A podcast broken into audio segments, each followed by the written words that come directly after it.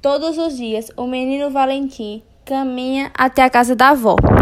O olhar vivo, o passo firme e o enorme carisma perante os outros moradores de Porto Alegre fazem com que o garoto de apenas um ano e cinco meses pareça um ilustre e antigo conhecido da região.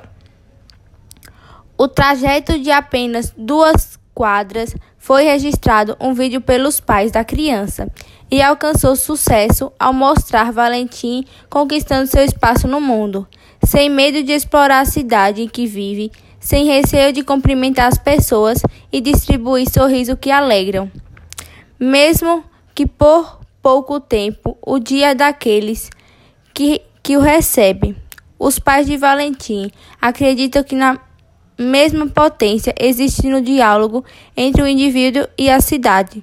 O homem de terno apressado, o outro deitado no chão, o outro homem que ainda é só uma criança, curioso e transformado cada árvore semáforo é difícil em uma história só dele.